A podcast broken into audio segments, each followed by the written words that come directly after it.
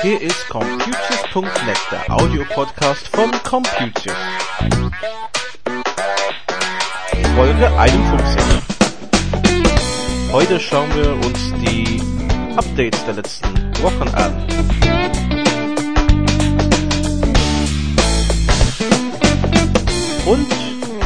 Ich erzähle Ihnen, wie es war, ein E-Post-Briefadresse zu bekommen.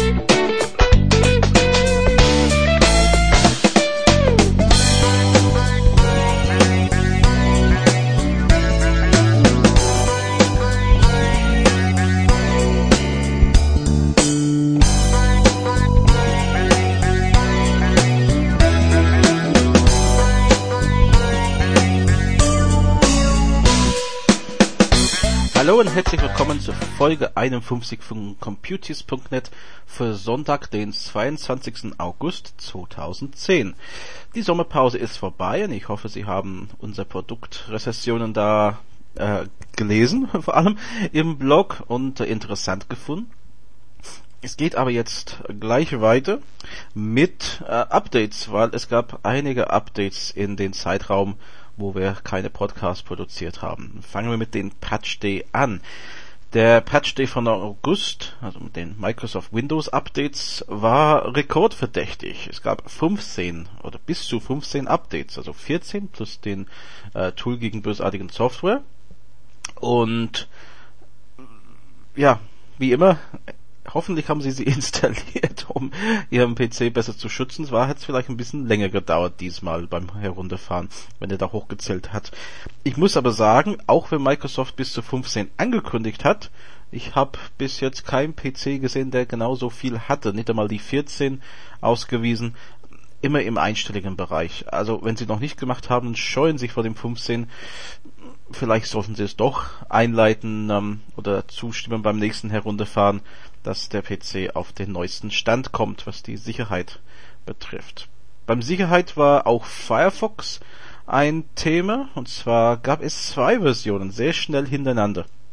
Es gab den Firefox 3.6.7 und weil man damit dann ein kleines Problem gefunden hat, gab es wirklich fast einen Tag bis zwei Tage später die Version 3.6.8.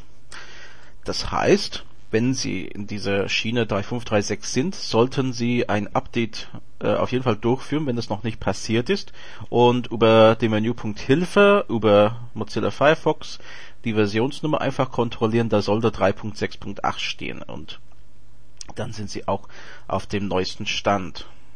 Für den Gegenpart Thunderbird sah es nicht unähnlich aus. Da gab es auch zwei Versionen, die 3.1.1. Diesmal hat es ein bisschen länger gedauert. Ähm, und zwar auf die 3.1.2.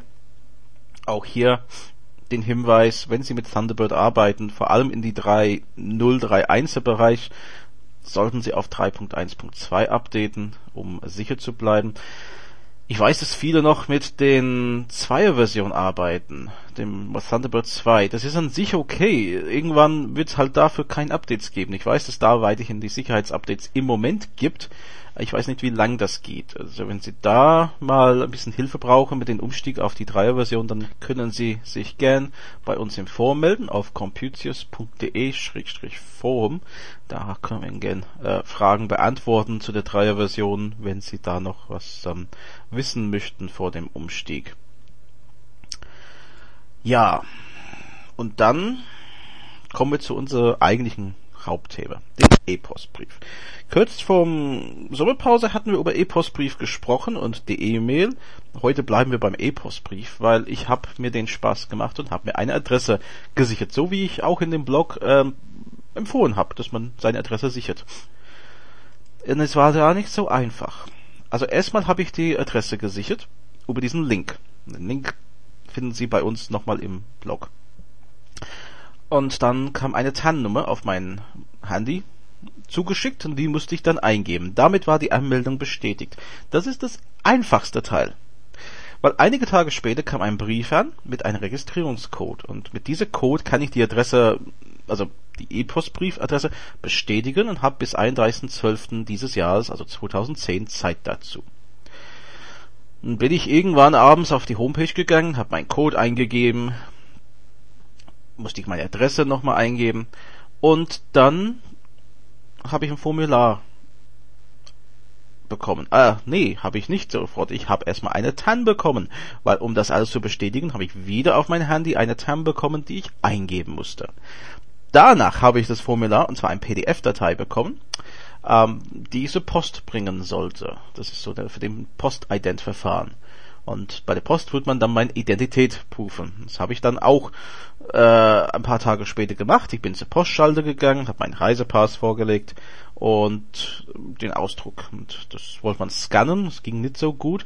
Ähm, und dann hat der Postmitarbeiter nochmal meine ganze Adresse im Computer eintippen müssen, obwohl das jetzt schon zweimal passiert war. Also ich habe eigentlich gehofft, dass er es auf dem Bildschirm bekommt und nur bestätigen müsste. Nein, er musste abtippen. So. Dann hat er meinen Ausdruck gestempelt und weggeschickt. Postident halt. Dann kam ein Brief an und damit hatte ich einen sogenannten Entsperrcode. Also wenn ich jetzt mein Passwort vergesse, habe ich einen Entsperrcode. Ich bin noch nicht sicher, was ich davon halte, weil das Passwort habe ich halt in meinen Kopf beziehungsweise verschlüsselt in eine Passwortliste.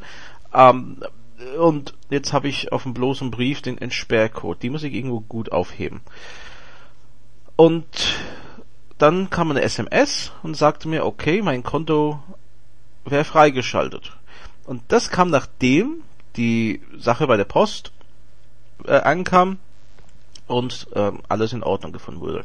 Jetzt kam ich auch in mein Konto rein und dachte, das wäre es jetzt. Nein, war es nicht, weil es kam noch ein Brief an und diesen Brief hatte noch ein TAN drin und mit diesem TAN, das nennt man Adress-TAN, konnte man die Adresse bestätigen, die postalische Adresse bestätigen.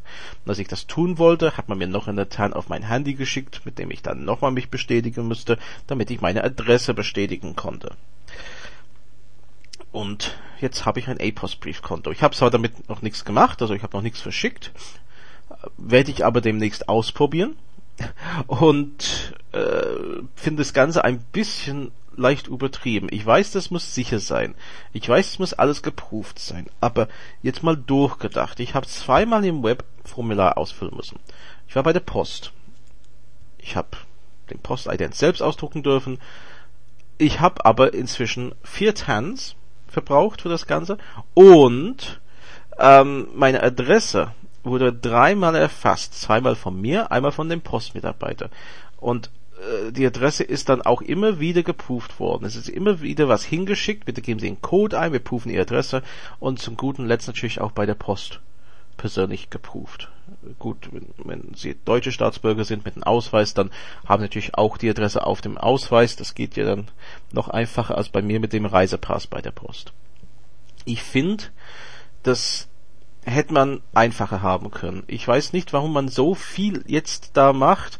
Ich denke, es hätte gereicht, diese Anmeldung, was dann mit der postalischen Weg einmal die Adresse prüft, daraufhin das Code eingeben, um den Postident auszulösen und nachdem der Postident gelaufen ist, hätte das eigentlich gereicht, die Adresse zu bestätigen. Und nicht so nochmal mit Tanz, also zwei Tanz waren da definitiv überflüssig in meinen Augen. Die hätte man sparen können. Aber so sieht's aus. Und das ist der Weg der Zukunft. Ich würde jeder empfehlen, der denkt in Zukunft mit diesen elektronischen äh, Kommunikationsmethoden für die Behörden und sowas ähm, oder sichere Kommunikation sich den E-Postbrief zu überlegen. Unter anderem, weil man damit auch normale Briefe vom Computer ausschicken kann, ohne sie auszudrucken. Ich brauche sie nur einreichen bei der Post elektronisch, kostet dann genauso 55 Cent, wird aber dann entweder elektronisch zugestellt oder es wird äh, über die normale äh, Postbriefträgerschiene zugestellt. Das ist die Überlegung an der Sache. Wir werden auch diese Sache beobachten. Ich werde ein paar Testbriefe sicherlich schicken und dann melde ich mich wieder im Blog und im Podcast dazu. Zum Schluss heute, äh, wie soll es sonst sein, noch ein Update. Und zwar kurz bevor wir das jetzt äh, hier aufgenommen haben, kam man noch ein Update rein und zwar für den Adobe Reader 9.3.4.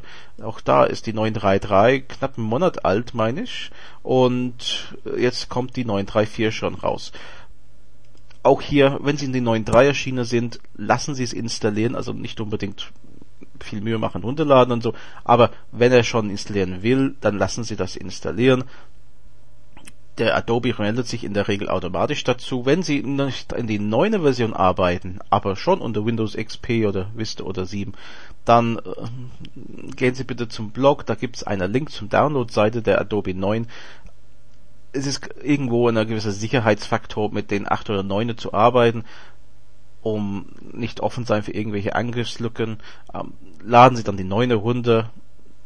Ich denke, das ist schon äh, sinnvoll. Und wie gesagt, dann können Sie durch die automatischen Updates auf die 9.3.4 kommen. Das war's erstmal für diese Woche. Wir sind dann nächste Woche Sonntag wieder da mit einem neuen Computers.net Podcast. Bis dann. Tschüss.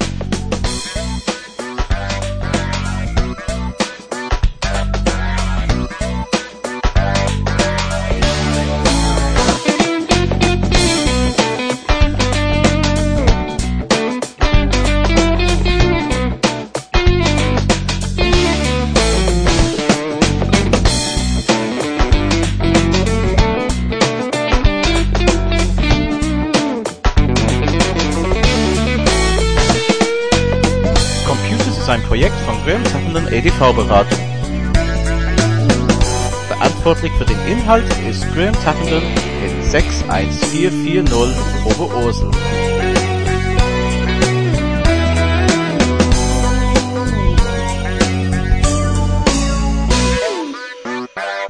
Die Musik ist von Frank Perlinger.